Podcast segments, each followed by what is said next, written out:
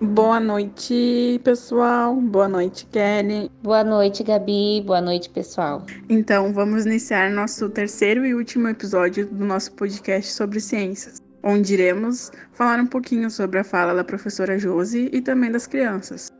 Creio que muita coisa ali que a professora Josi falou foi muito importante, mas para mim o que me tocou assim, de primeiro foi a questão da normalização do ensino remoto, né? Ela trata bem esse termo, a normalização do ensino remoto. Então, o que nos faz questionar, né, é quando, em qual momento que isso se tornou algo normal e quais ser, vão ser as consequências, né, dessa modalidade depois para o ensino híbrido e até mesmo para o ensino presencial pensando que temos crianças que adentraram é, essa modalidade de ensino na pré-escola e que agora no momento estão indo para primeiro ano, segundo ano, onde já é uma modalidade diferente de ensino, né, que seria um ensino fundamental. O quanto fere a, essa infância dessas crianças, né, que não, não houveram interações entre elas, que vão acabar voltando depois no, futuro um presencial quem sabe num segundo, terceiro ano, e já dentro de, um, de uma sala de aula onde já se encontram classes e cadeiras, não há mais uh, o lúdico, né? E já todo esperado um, uma gama de conteúdos a ser recuperados, a serem dados ainda. É verdade, Gabi. Essa é, um, é uma outra questão, né? Tentar ser respondida.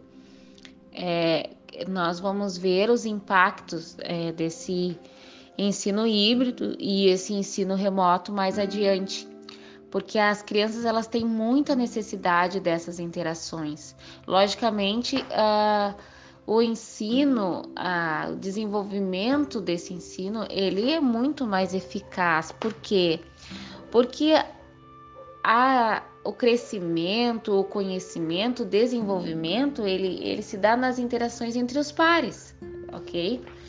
Mas por outro lado, também nós temos aí um papel muito importante das famílias, né? Porque as ciências não é só para a criança, principalmente quando está na casa da criança.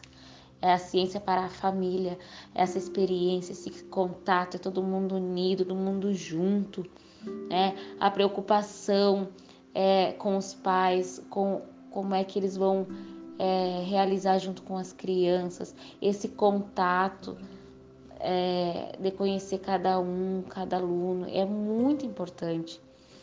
E assim, com certeza é possível, né? E, e como as crianças falaram, né? Deixaram aí um, é, uma observação para nós. É, deixar claro que aquilo é ciência, é natural, é, muitas vezes eh, nós estamos falando, falando, falando, falando, os professores estão falando e, a, e as crianças não conseguem distinguir. Bom, o que, que ele está falando? Será que é português? Não, agora é matemática, não, agora é ciência. Não, tudo é ciências, é, tudo é português, é tudo é matemática. É, é, é falar para o aluno que tudo isso faz parte do mundo, de, desse mundo, desse ambiente que estamos vivendo. É, como a Prof. Josi disse, né? Então, a, a primeira função ali, a primeira dificuldade também que ela traz é em relação a trazer as famílias, né, para junto com as atividades. Tanto que ela traz que as, as, as intenções, né, não são mais voltadas às atividades, uh, tendo um peso, né, na palavra atividade, mas sim em elaborar uh, atividades voltadas às interações entre as famílias, né, e a criança. Uh, pois até ela mesmo traz que a educação, a educação infantil se dá através das próprias interações, né? É muito importante isso. Mas não podemos esquecer os, os contextos dessas famílias também, né? Em questão se essas atividades estão conseguindo atender as necessidades das crianças e também as necessidades das famílias, né? Porque tem famílias, pessoas, os responsáveis pelas crianças que não conseguem acompanhar essas atividades, não conseguem elaborar as atividades, não conseguem uh, ter um tempo uh, de, de, de, sentar com as crianças e produzir aquilo, aquela proposta que está sendo feita. Então, talvez esse ensino também não, não chegue, né? Não consiga alcançar uh, essas famílias que não, que não possuem um contexto favorável a ele, né, ao próprio ensino remoto. E cabe a nós, professores, nos reinventar quando nos deparamos com esses casos, né? Não nos abalarmos e também não julgar tanto a família, né? Uh, tentar conversar, ter o diálogo, mesmo que pareça quase impossível às vezes, né, em alguns momentos, tentar reconhecer um pouco, né, uh, o, o qual é o contexto de cada família. É uma, uma coisa que demanda muito tempo, né, e muito esforço também do professor. E se nós pararmos para pensar, tudo isso é ciência, né? É a ciência social que a gente diz. É onde a gente consegue é, compreender qual é a trajetória que a humanidade está fazendo agora, nesse tempo. É, quais as relações, que tipo de relações estão sendo construídas é, nesse, nesse tempo, né? Que essa, essa geração é uma geração é, da tecnologia. É uma geração que já está acostumada é, com aparelhos digitais. E por outro lado, nós temos os professores que não estavam tão acostumados assim e tiveram que aprender, além de todo o conteúdo, além de toda a prática, de pensar um planejamento, ainda tiveram que aprender a mexer é, nos, nos aparelhos, nos aplicativos, né? É toda uma questão de se reinventar, né? Mas uh, pelo que a gente ouve, assim, não somente na, na, dentro do curso, né? Mas relatos de outros professores que já que estão trabalhando e estão trabalhando na, de forma remota, é que uh, houve muita pouca preparação, né, para esse momento. Então esse momento é bem rico em aprendizagem, né? para nós estudantes, né, graduandos do, do curso, tanto para os professores também, né, que alguns já estão há muito tempo, uh, basicamente reproduzindo ainda os mesmos conteúdos há algum tempo, sem repensar, né, no, na sua produção de conhecimento. Mas daí a gente traz a professora Josi, né, que daqui vem com, esse, com uma gama de conteúdos, né, com ela trabalhou com as crianças, né, conforme a, os kits, os temas geradores, né, e como uh, eu gostei particularmente muito dos elementos da natureza. Uh, eu acompanho, né, eu trabalho como estagiária da, da Escola Sérgio Lopes da Educação Infantil. Então eu acompanhei essa, esse, o retorno das crianças também, e o envio dos kits. Então, para mim foi uma coisa assim, como estudante, foi é, muito rico. Eu provavelmente vou copiar ela em algum momento depois, quando eu estiver trabalhando né, na, na área. E são coisas muito simples do nosso dia a dia que a gente acaba passa, passando batido, né? Mas se a gente colocar para criança, ele, ela transforma em, em, em obras assim esplêndidas. E foi por esse motivo tanto que eu quis trazer a Prof. Josi, porque ela, ela é uma professora assim que me encanta, né? Não somente Prof. Josi, mas como as outras professoras de educação infantil.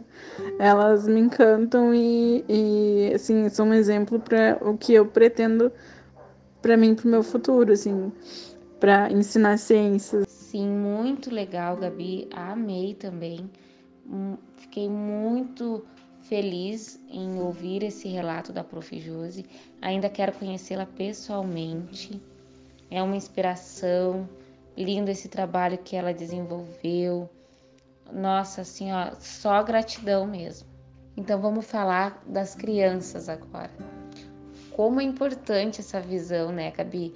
Olha só a leitura que elas fazem da aula, e essa contribuição que elas nos trouxeram, eu achei fantástico isso.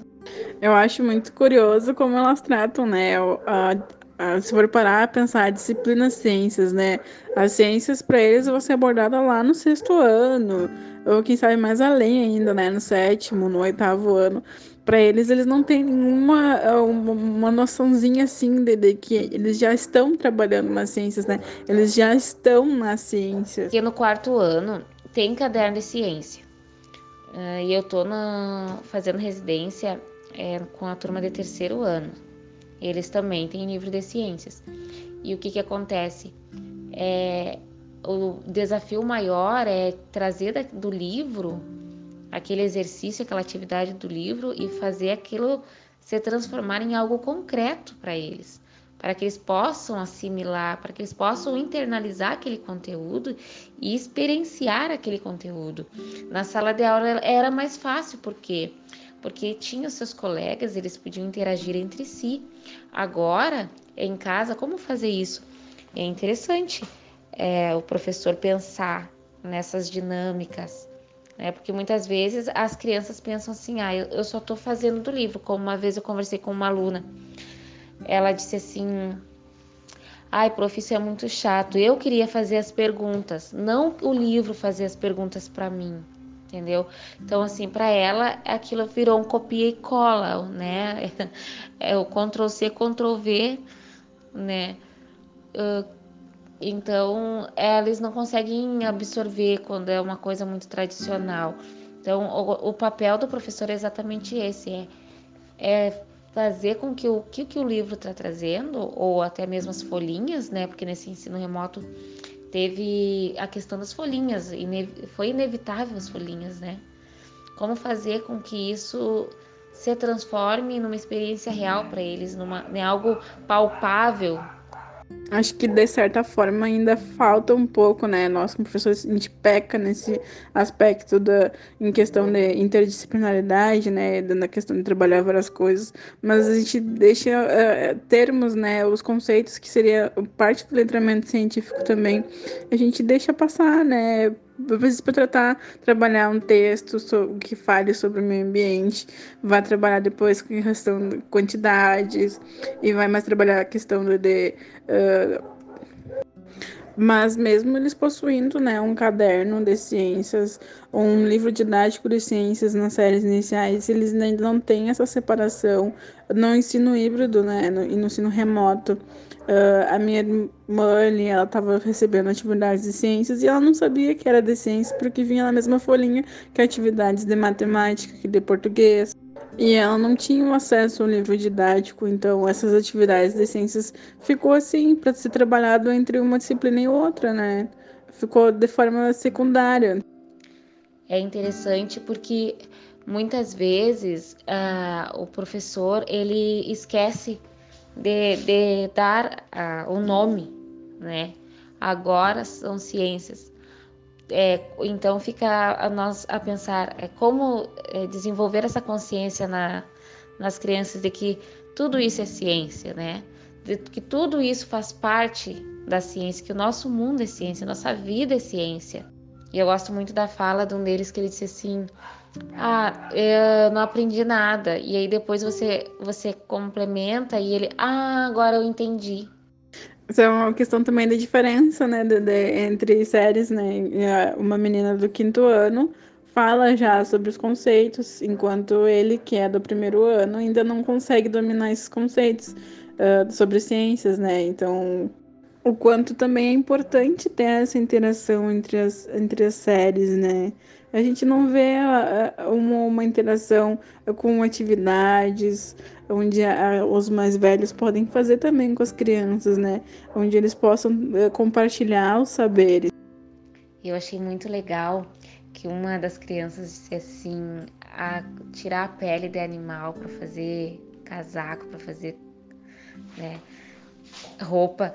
E eu achei tão interessante a consciência que ele tem foi, foi um menino, né, que falou que de se importar, né, de se importar com o próximo que é diferente dele, né? E o nosso papel como educador, como futuros educadores, é exatamente esse, né? É ensinar esse, essas questões. Será que é certo, né? Matar um animal, matar outra vida, para tirar a pele, para fazer para fazer roupa para gente? Será que a natureza não nos oferece outros recursos? E que recursos seriam esses? É, puxar essas questões é interessante porque promove a conscientização. Paulo Freire ele fala que as crianças já vêm com sua leitura de mundo, mas o nosso papel é exatamente de mediar né, o conhecimento, de ampliar essa, essa leitura de mundo que essas crianças trazem, né? E eu achei incrível que todas elas compartilharam dos seus conhecimentos com uma visão assim extraordinária e, e crítica também, né? Porque a, quando a criança ela fala que ela não aprendeu nada, na verdade não é que ela não aprendeu nada, talvez ela não compreendeu da maneira como o professor esperava, esperava que ela fosse compreender. E aí é importante os temas geradores, né? Os diversos temas geradores, trazer é, novas é, experiências, conteúdos diferentes, mas conteúdos que sejam parte do dia a dia, que a criança possa assimilar aquilo que está sendo ensinado na sala com aquilo que ela está vivendo, com as reportagens que estão sendo é, passadas nos telejornais, porque os pais eles escutam os telejornais, a criança às vezes está ali brincando ou, ou até mesmo fazendo os temas e está ouvindo aquilo ali, ou algum, algum familiar comenta. Então é importante trazer essas questões, isso também é ciência. Bom, então com essas falas, esses relatos lindos da professora Josi, do seu trabalho incrível é, com as crianças, da dinâmica que, que ela pro, proporcionou é, nesse ensino, pensando nas famílias, como ia fazendo, né? É, eu, eu acho que é, já é uma resposta para a nossa pergunta: como ensinar ciências para criança no ensino remoto, emergencial e no ensino híbrido? Com certeza não é algo fácil, né, Gabi? Mas é algo possível. A professora Josi, ela conseguiu é, esclarecer para nós essa, essa pergunta. Queremos agradecer a participação de todos, da, agradecer a professora Cádia também pela oportunidade de fazermos esse podcast sobre ciências, uma experiência maravilhosa. É... E que venham outros podcasts, né, Gabi?